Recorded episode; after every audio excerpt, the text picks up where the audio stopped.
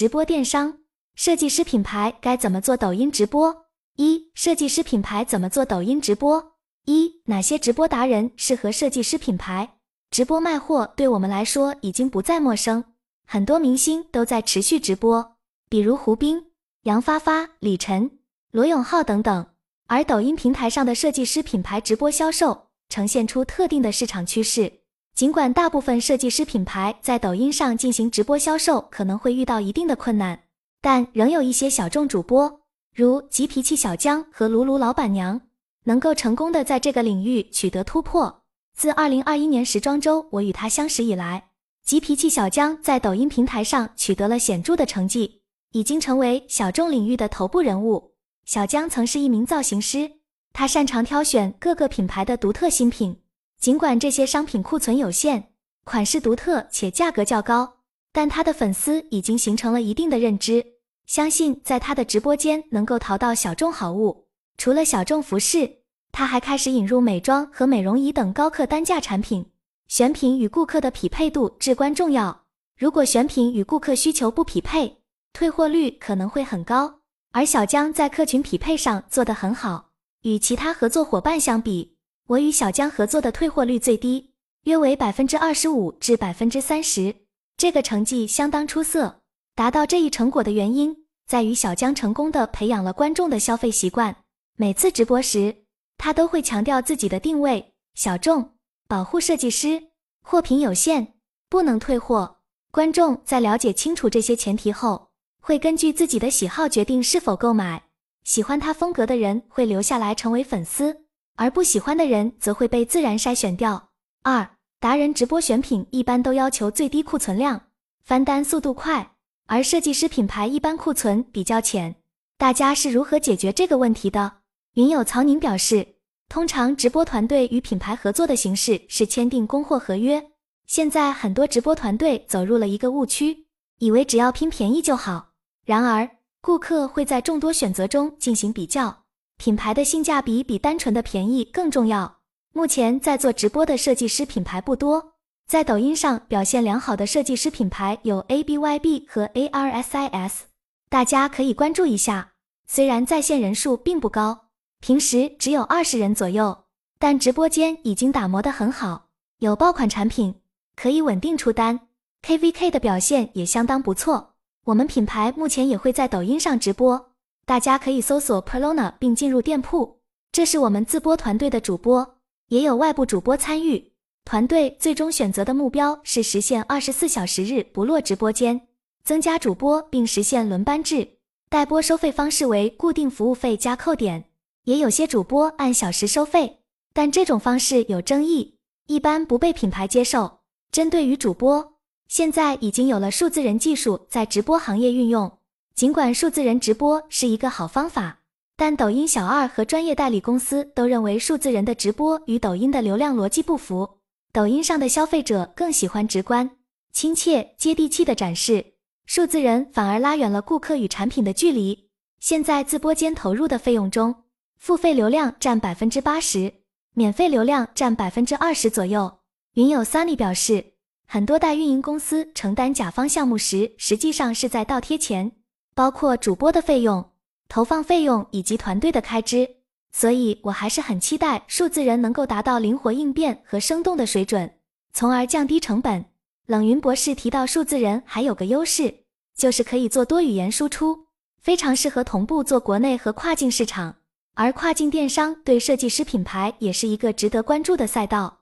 以前内销和外销都是两类企业在做，数字人出来，完全可以同步做两个市场，而且效率极高。三、如何给直播达人选款？近期，董洁的直播间因其精挑细选的白月光品牌，以及对品牌的有效曝光和可观的销售，吸引了众多品牌的关注。报名排队的品牌们纷纷期待能在董洁的直播间中展示自己的产品。目前，小红书的目标是引进更多的明星，开设不同定位的直播间。董洁的直播间需要品牌力量、明星背书、高视觉调性和与明星本人匹配的风格，价格不能过低。例如三百元以下的首饰，他们可能就不会喜欢。实际上，设计师品牌更适合与小红书的 KOL 合作。因为小红书拥有大量愿意为设计师品牌买单的消费者，所以我认为小红书有潜力培养出一批高客单价的明星直播间。而抖音的明星直播间选品偏向于大众化的产品，价格偏低。对于一些坚持设计师品牌定位的公司，如我们公司，虽然在抖音达播上并无问题，但在自播的过程中，为了保持品牌调性，效率往往不如网红品牌那么高。在选择主播达人时，可以从主推里面进行筛选，用星图看达人过往带货数据来判断。四、达播风险和库存备量。我们发现达播存在一定的风险，在实际的直播中，我们发现退货的压力其实不大，主要问题是备货过多。比如主播选了款，我们备了大量的货，结果卖不出去，或者突然不播了，就会产生大量的库存。这些库存该怎么处理？例如，有些主播要求你至少有一百件库存，结果只卖出去二十件，剩下的八十件怎么处理？为了上播，已经打乱了我们原本的备货计划，而这些库存的消化也是不得不面对的问题。云友曹宁表示，他们的公司针对可能出现的库存问题，会在合同中加入安全保护措施，如对于过多的备货会对半准备，并制定一个限定时间的出货计划。而我们目前的做法是预防，每月搞出一个达播主推表，推荐时集中提前备好深库存的产品。首饰品牌抖音直播退货率一般在百分之三十五，服装和鞋履品牌退货率一般在百分之六十。前期集中主推品来避免过度备货，提高产品质量，减少退货。后期可以用常规销库存渠道处理。二、设计师品牌的抖音自播。一、对于设计师品牌来说，抖音自播是自建团队还是找 DP 抖音代运营更合适？关于设计师品牌是否应该在抖音上自建团队或寻找第三方代运营团队，云友 Sunny 表示，他并不建议规模较小的公司寻找外包团队，外包更适合像李宁这样的低价大基数品牌。他提到，尽管他们曾经尝试过寻找第三方团队，但发现沟通效率不高，而且大的运营团队公司通常不会为小品牌分配优秀的人力资源。虽然自建团队的成本和寻找代运营团队差不多，但自建团队只需为自己的品牌负责，小型代运营公司往往需要身兼数职。Sunny 曾在头部代运营公司和小型代运营公司工作过，因此建议规模较小的公司在经过磨合和积累经验后，自己组建团队。关于抖音自播的投放效率，云有 Sunny 的经验是会在短视频、千川和小店随心推都进行投放。目前流量主要来源于千川短视频投放，视频也是由代运营公司制作。但品牌号和品牌直播间所需的抖音短视频与 IP 号的抖音短视频实际上是两种模式。品牌号发出的主页短视频则是由自家团队制作。如果是在抖音投放，最好使用剪映软件，因为其内置模板效率较高。短视频投放的引流效果有限，在投放时，如果找了专业团队，可以在协议中约定好 KPI。例如，在三个月内增粉和引流数量。二，大家的短视频制作流程是怎样的？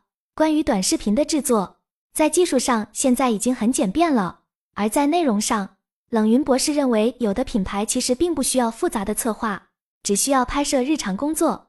我们可以看到，很多人都是这样做的，特别是在初始阶段，剪辑师需要了解要剪辑的内容，有条件可以找一个助手每天跟拍，然后进行剪辑。其实冷云老师说的这种视频，我们也在拍，但这些内容主要用于 IP 号，并非直接用于投放流量。之所以没有发布这些视频，是因为制作流程上出现了一些问题。我们目前的剪辑师、编写脚本的人和摄影师都是兼职，而且分布在不同的地方，很难将想法整合在一起。所以接下来我们计划找一个全职人员来拍摄、剪辑和导演，这样效率可能会更高。云友曹宁建议品牌尝试在小红书平台发展，尤其对于设计师品牌而言，分享珠宝专业知识的输出性内容在小红书将会非常受欢迎。此外，庄主品牌的母女创业故事也是一大卖点，这符合当下社会对亲情正能量的需求，会有助于品牌推广。因此，在小红书平台上输出专业知识并推广品牌，将是一个很好的发展方向。小红书的运营方其实也很鼓励品牌进行这样的尝试。目前，我们品牌在小红书平台主要通过达播、KOL 推广以及同步发布 IP 号视频进行运营。自播方面则集中在抖音平台。冷云博士认为，从长期发展来看，视频号和小红书更具优势。品牌可以在多个平台上发布内容，根据数据表现来选择重点发展的平台。三，如果已经在做抖音自播，千川短视频投流效率如何？现在投流效率都不高，品牌号直播大多依赖付费流量，而免费流量基本要靠做人设 IP 号获得。庄主的抖音自播目前的 ROI 在二到三之间，每天的销售额在一至二万元，退货率约为百分之三十。在这种情况下，品牌在抖音上的运营仍可继续。为了避免高库存，品牌将重点备货投放在抖音直播间的爆款产品上，因此。代运营团队每天都会以不同的方式拍摄和制作关于爆款产品的短视频，主要拍摄产品在主播身上的局部图，并配以简单的音乐。尽管这样的视频没有品牌调性，但仅用于千川引流，因此品牌不用过于担心质量问题。冷云博士指出，对于中小品牌，品牌需要自己参与其中内容制作，因为没有人比品牌更了解自己的需求。第三方团队往往只会采用标准作业方式，即便是用于千川的视频，观众依然需要它具备一定的审美价值。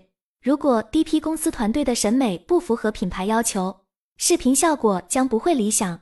的确，在我们的爆款产品和相关视频出现之前，品牌曾经有几个月的视频效果都不理想。经过与 DP 公司团队的沟通和指导，视频效果才得以改善。之所以等了几个月，一方面是需要等抖音直播间的人群以及投流的模型在养得更加精确以后，ROI 随着时间的推移有所提高。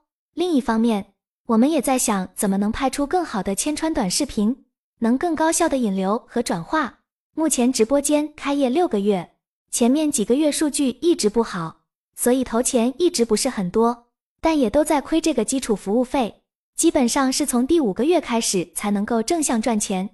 但我仍然认为，目前短视频是突破口，因为分析现在抖音直播间的数据，百分之八十是来自于付费流量，付费流量里面的百分之八十来自于头部的一两条千川短视频，所以只要攻克了短视频，这个直播间就能往往上走。